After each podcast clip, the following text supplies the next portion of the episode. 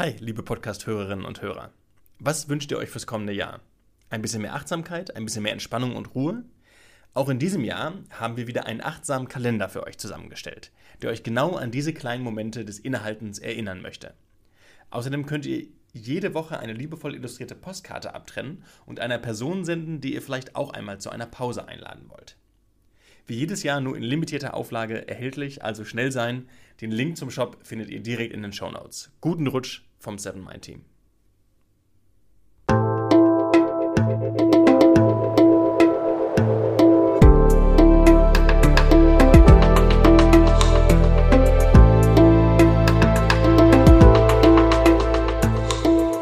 Willkommen bei dir, der Seven Mind Podcast mit Impulsen für ein gutes Leben. Für alle, die mehr Achtsamkeit und Gelassenheit in ihren Alltag bringen möchten. Hi und herzlich willkommen im Seven Mind Podcast. Mein Name ist René Träder und das ist die 173. Impulsfolge. Wenn du die Folge heute an dem Tag hörst, an dem sie online gegangen ist, dann wünsche ich dir noch einen schönen zweiten Advent. Ansonsten wünsche ich dir einen schönen Jahresausklang, alles Gute fürs neue Jahr oder einfach alles Gute im Hier und Jetzt, wann auch immer dich diese Folge mit dem Thema Entscheidungen angesprochen hat. Neben Achtsamkeit ist ein zweites Herzensthema von mir ja die Resilienz, also die psychische Widerstandskraft und damit auch die psychische Gesundheit. Du kannst für mehr Resilienz im Leben sorgen, wenn du dir angewöhnst, Entscheidungen ganz bewusst zu treffen und sie nicht lange aufzuschieben. Bei Resilienz denken wir ja häufig an eine akute Belastungssituation und fragen uns, wie kann ich nun gut damit umgehen, um wieder in Kraft zu kommen oder mit einem Problem umzugehen, mit einer Krise umzugehen, mit einem Schicksalsschlag umzugehen. Entscheidungen zu treffen, stärkt unsere Resilienz prophylaktisch. Denn Entscheidungen, die wir nicht treffen, sammeln sich zu einer belastenden To-Do-Liste in unserem Leben an. An jeder nicht getroffenen Entscheidung hängt schließlich so viel. Vor allem hängen dort Emotionen dran. Wir verschieben Entscheidungen in erster Linie aus Angst. Aus Angst vor Veränderung, aus Angst vor dem Neuen, aus Angst vor den Reaktionen anderer, aus Angst vor Konsequenzen oder eben aus Angst vor dem Scheitern, vor Verlusten und so weiter. Entscheidungen, die wir nicht treffen, schwächen uns allerdings. Unsere imaginäre To-Do-Liste wird dadurch immer länger und länger und wir sagen dadurch zu etwas Ja, was sich für uns nicht wie ein Ja anfühlt. Dadurch, dass wir Entscheidungen nicht treffen, leben wir gegen unsere innere Wahrheit. Und häufig ist es ja sogar so, dass wir die Entscheidung innerlich durchaus getroffen haben, sie aber nicht umsetzen. Wir verhalten uns nicht nach der Entscheidung, die für uns eigentlich schon feststeht. In dieser Folge möchte ich dir deshalb zuerst noch genauer erzählen, was uns alles vom Entscheiden abhält. Und dann möchte ich dir erzählen, was du tun kannst, um dich leichter um dich besser, um dich klarer zu entscheiden. Okay, dann steigen wir direkt ein. Abgesehen von der Angst, wieso fallen uns Entscheidungen oftmals schwer? Um das besser zu verstehen, lohnt es sich, wenn wir uns einmal die Welt genauer anschauen, in der wir leben. Die große Welt, aber vor allem auch unsere kleine Welt. Und hier wird direkt deutlich, unsere Freiheitsgrade, haben sich in den letzten Jahrzehnten massiv erweitert. Im Grunde genommen haben wir nahezu unendliche Möglichkeiten. Wir können frei entscheiden, wo wir leben wollen, wie wir leben wollen, mit wem wir leben wollen und was wir zum Beispiel auch arbeiten wollen. Unsere Familie, unsere soziale Herkunft, unser Geschlecht, unsere Religion oder was auch immer, das alles hat einen viel geringeren Einfluss als in vergangenen Zeiten. Eine große Entscheidungsfreiheit bedeutet aber eben auch einen Entscheidungsdruck, denn jede Entscheidung für etwas bedeutet, dass man im gleichen Augenblick Millionen Entscheidungen gegen etwas oder gegen jemanden getroffen hat. Du hast dich zum Beispiel gerade entschieden, diese Podcast-Folge zu hören. Dadurch wirst du gerade keinen anderen Podcast hören und du wirst gerade kein YouTube-Video gucken, du wirst gerade nicht im Kino sein und du hast gerade auch keinen Sex. Naja, das vermute ich zumindest an dieser Stelle mal. Und vielleicht bereust du ja genau jetzt, dass du dich für diesen Podcast entschieden hast, weil du könntest so viele andere tolle Dinge machen. Aber ernsthaft, immer wenn uns bewusst wird, dass eine Entscheidung für etwas unzählige Gegenentscheidungen zur Folge hat, kann eine negative Spannung in uns entstehen. Man geht dann im Meer der Möglichkeiten unter. Dann trifft man vorsichtshalber mal keine Entscheidung. Man hält sich dadurch möglichst viel noch offen. In Wahrheit bedeuten aber auch Nichtentscheidungen dass man sich gerade für etwas entschieden hat. Wenn man sich entscheidet, nicht zu kündigen oder die Beziehung nicht zu beenden, naja, dann hat man sich entschieden, dort weiterzuarbeiten und weiter in dieser Beziehung zu sein. Über den Irrglauben von Nichtentscheidungen habe ich in einer früheren Folge zum Thema Entscheidungen hier im Podcast auch schon mal ausführlicher gesprochen. Wenn du magst, hör dir auch diese Folge gerne dazu an. Erst einmal fühlen wir Menschen uns von vielen Optionen angezogen, weil wir denken, dass darunter dann etwas sein wird, was für uns am passendsten ist, vielleicht sogar perfekt ist. Doch viele Optionen bedeuten gleichzeitig auch hohe Kosten, nämlich die Kosten, sich mit den Möglichkeiten zu befassen und möglicherweise unzufrieden mit der Entscheidung zu sein. Stell dir ein Restaurant vor, was nur fünf Gerichte auf der Karte hat. Du wirst relativ schnell eine Idee davon haben, was es dort zu essen gibt und sehr schnell auch wissen, worauf du Lust hast. Und dann stell dir eine Speisekarte mit 50 Gerichten vor.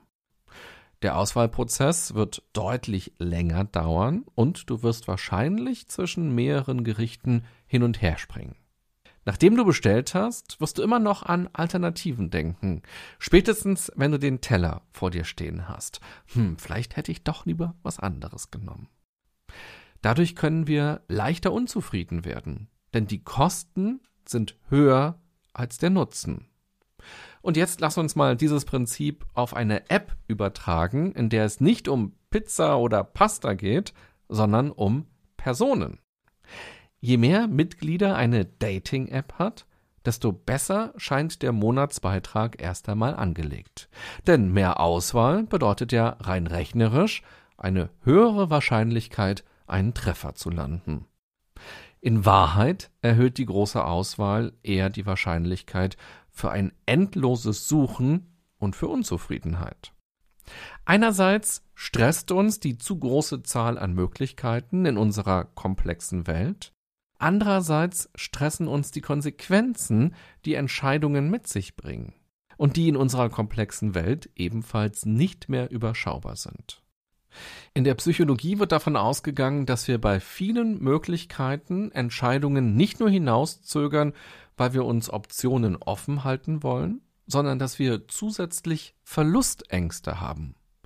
Du kennst sicher den Begriff FOMO, Fear of Missing Out. Wenn du gerade mit einer Entscheidung haderst, dann prüfe diese Hypothese doch mal bei dir selber. Geht es dir nur darum, dir möglichst viele Optionen offen zu halten? Oder kannst du auch eine Form von Verlustangst in dir spüren, die dich blockiert? Um es plastisch zu machen, im Restaurant würde man nicht nur zögern, weil man sich denkt, hm, das Nudelgericht und die Suppe, ja, das klingt beides gut ich kann mich jetzt nicht entscheiden. Man würde zusätzlich noch denken, wer weiß, ob mich der Auflauf vielleicht umhauen würde oder ein ganz anderes Gericht, auf das ich beim ersten Lesen der Karte gar nicht geachtet habe. Und die Gerichte im Restaurant nebenan, na, die verpasse ich jetzt ja auch. Hm. Und das könnte man jetzt auch wunderbar auf das Datingverhalten übertragen oder eben auch auf berufliche Entscheidungen oder auf andere private Entscheidungen. Wenn du noch tiefer in die Probleme eintauchen möchtest, die mit unserer aktuellen Zeit und der Komplexität verbunden sind, kann ich dir die beiden Interviewfolgen mit Julia Breuer empfehlen. Mit ihr habe ich vor einiger Zeit hier im Podcast über unsere VUCA-Welt gesprochen. Das ist ein spannendes Modell, durch das nochmal ganz besonders greifbar wird, wieso uns die Welt und all die Entscheidungen, die wir treffen müssen, auch komplett überfordern können und wieso wir deshalb gar nicht an uns zweifeln müssen. Es wäre eher seltsam, wenn uns Entscheidungen immer super leicht fallen würden. Deshalb wenden wir uns mal den Lösungen zu. Was kannst du also tun, um dich leichter zu entscheiden, um dich besser zu entscheiden, um dich klarer zu entscheiden? In den letzten Minuten ist ja deutlich geworden, dass uns verschiedene Dinge im Weg stehen. Zum einen ist es unsere schnelle Welt mit den vielen Möglichkeiten. Dadurch werden wir immer wieder direkt oder auch indirekt dazu aufgefordert, eine Entscheidung zu treffen.